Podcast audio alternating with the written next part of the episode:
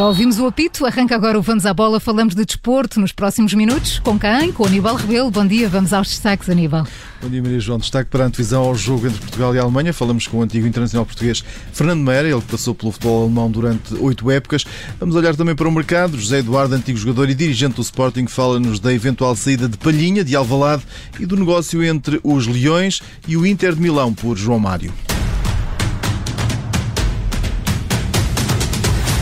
E começamos este Vamos à Bola pelas notícias do mercado de transferências e pelo braço de ferro que existe nesta altura entre Inter de Milão e Sporting por causa de João Mário. Depois do entendimento que esteve em cima da mesa numa das reuniões do empresário Frederico Pastorello com o emblema italiano, em que a transferência ficou encaminhada por 7 milhões e meio de euros, proposta que chegou à Itália ficou afinal nos 5 milhões, pelo que o clube de Milão recusa continuar as negociações. Ora, em Alvalade, este revés não deita para já por terra a intenção eh, de oferecer o jogador ao treinador Rubén Amorim. Ora, nesse sentido, haverá agora uma nova abordagem eh, nos próximos dias. Para José Eduardo, antigo jogador e também ex-dirigente do Sporting, a SAD Leonina não deve cometer loucuras pelo médio, mas tem de arranjar alternativas para reforçar a equipa. No plano financeiro, vamos supor que o plantel está equilibrado e que podem arranjar soluções alternativas para o lugar do João Mário. Enfim, com uma capacidade, digamos, produtiva relativamente próxima do comportamento que ele tem e do rendimento que ele tem. Pois aí não vale a pena cometer loucuras, já tem uma alternativa.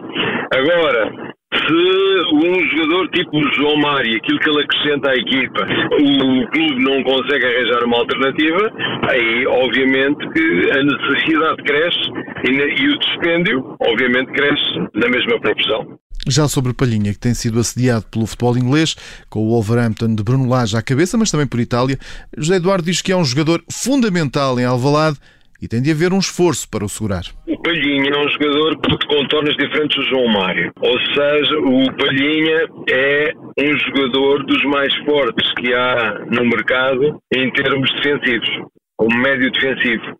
É um jogador que, digamos que é um terceiro defesa, ou quarto defesa. O Sporting joga normalmente com três defesas. Portanto, é um elemento fundamental. É muito difícil arranjar um jogador com as características do Palhinha. Para já, a SAD de Frederico Varandas não deixa ser o jogador por menos de 30 milhões de euros. Lembro que o jogador tem uma cláusula de rescisão de 60 milhões de euros. E no Benfica parece estar a chegar ao fim a novela Serve. O extremo argentino já tem um princípio de acordo com os espanhóis do Celta de Vigo e falta agora apenas os dois clubes chegarem acordo quanto aos valores eh, envolvidos. A revelação foi feita eh, pelo presidente do clube espanhol, Carlos Mourinho. As negociações entre Benfica e o Celta têm vindo a prolongar-se pelas últimas semanas, com os dois clubes a chegarem a um impasse relativamente aos valores envolvidos. Mas, Aníbal, há mais saídas. De Jan Vertogen, os belgas do Genk e do Antuérpia estão interessados nos serviços do defesa central, mas o ordenado do jogador parece para já ser a grande dor de cabeça. Segundo avança o recorde, os dois clubes clubes eh, até já entraram em contato com o Benfica. Este cenário de saída irá permitir ao Benfica poupar cerca de 7 milhões de euros em ordenados, uma vez que o jogador tem mais dois anos de contrato. Eh, Jorge Jesus eh, também não olha para Vertonghen como um elemento imprescindível no plantel. E no Futebol Clube do Porto, o mercado fala no interesse do futebol inglês em Corona. Depois de ter sido associado a Sevilha e Fiorentina, Tecatito Corona está também na mira do Arsenal. A notícia é avançada pelo jornal britânico Daily Mail, referindo que o internacional mexicano do Futebol Clube Porto está na lista do treinador do emblema londrino, Miquel Arteta, para reforçar a ala direita. Ora, Corona entra nesta época, no último ano de contrato com os Dragões, estará disponível no mercado por 25 milhões de euros, valor estipulado na última renovação de contrato, feita em 2019. E agora, Aníbal Rebelo, vamos ao Euro.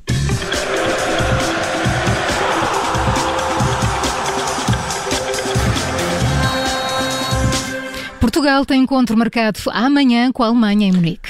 A equipa da casa procura a redenção do jogo inaugural, eh, no qual foi batida pela França por 1-0, mas Portugal já tem os olhos postos no apuramento. Ora, a seleção de Fernando Santos, se vencer, garante a passagem aos oitavos.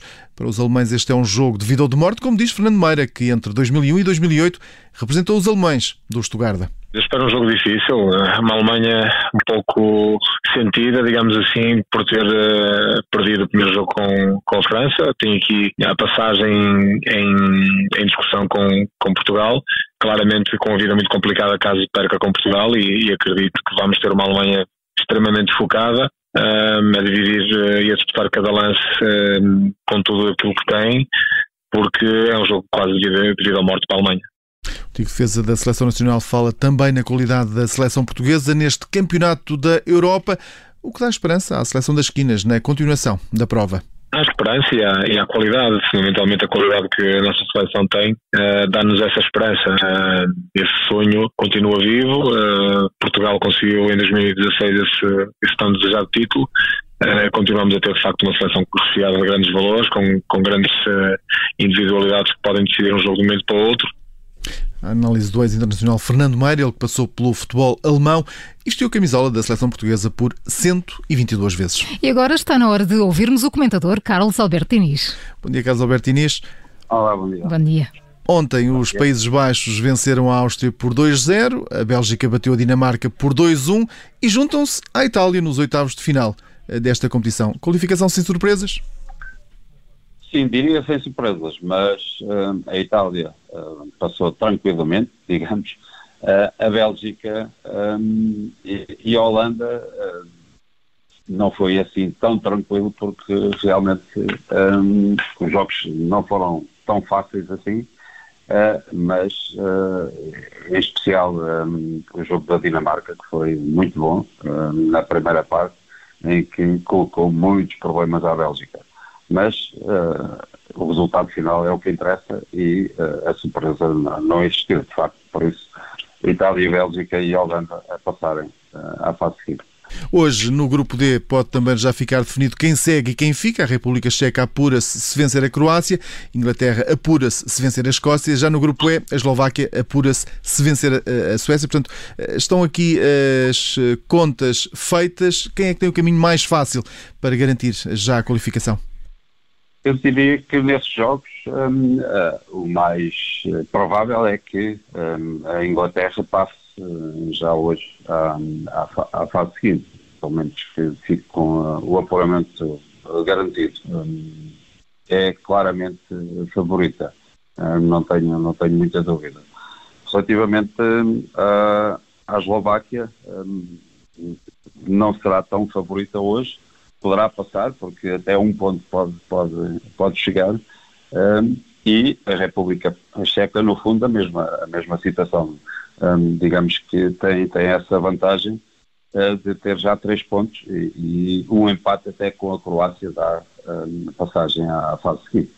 Ora, já Portugal joga amanhã em Munique com a Alemanha e se vencer também consegue garantir essa qualificação aos oitavos. Tarefa difícil, mas não impossível. O que é que precisa Fernando Santos de fazer para levar estes três pontos de Munique? Eu diria que o Fernando terá que, eh, vai com, com certeza manter, a, não sei, a mesma equipa, poderá haver uma alteração ou outra. Um, uh, provavelmente também o Rafa pode ser uma, uma solução uh, para o jogo de hoje. Uh, vamos ver se, se o, do jogo da manhã, vamos ver se o Fernando Santos assim o entende ou não mas uh, parece-me que é um jogo totalmente distinto daquele que, que jogamos contra a Hungria e que Portugal um, nem sempre vai assumir uh, as despesas do, do próprio jogo uh, e vendo o jogo que, que, a Alemanha fez contra a França, julgo que Portugal vai ter que ser muito compacto em termos defensivos e explorar muito as costas do adversário e essencialmente as ações individuais pela, pelas, pelos extremos. Um, mas uh, será um jogo com toda a certeza difícil, mas Portugal tem a margem para, para poder passar à fase seguinte já, já amanhã. Obrigado, Carlos Albertini. Estaremos cá na segunda-feira para fazer essa análise deste encontro. Portugal, que já está em Munique, onde treina hoje, depois das três da tarde, hora portuguesa. E Fernando Santos faz a antevisão ao jogo às 2h45, numa conferência de imprensa que vamos acompanhar aqui em direto na Rádio Observador. E nos jogos de hoje, a Suécia joga com a Eslováquia às 2 da tarde, encontro que pode ser visto na Sport TV. Croácia joga com a República Checa às 5 da tarde, com transmissão na Sport TV. Inglaterra joga com a Escócia às 8 da noite. A transmissão é na SIC. E assim chegamos ao fim do Vamos à Bola, sempre com Aníbal Rebelo. Segunda, espero estar com um sorriso na voz a falar do Portugal-Alemanha. Cá estaremos a gritar. Bom fim de semana, Aníbal.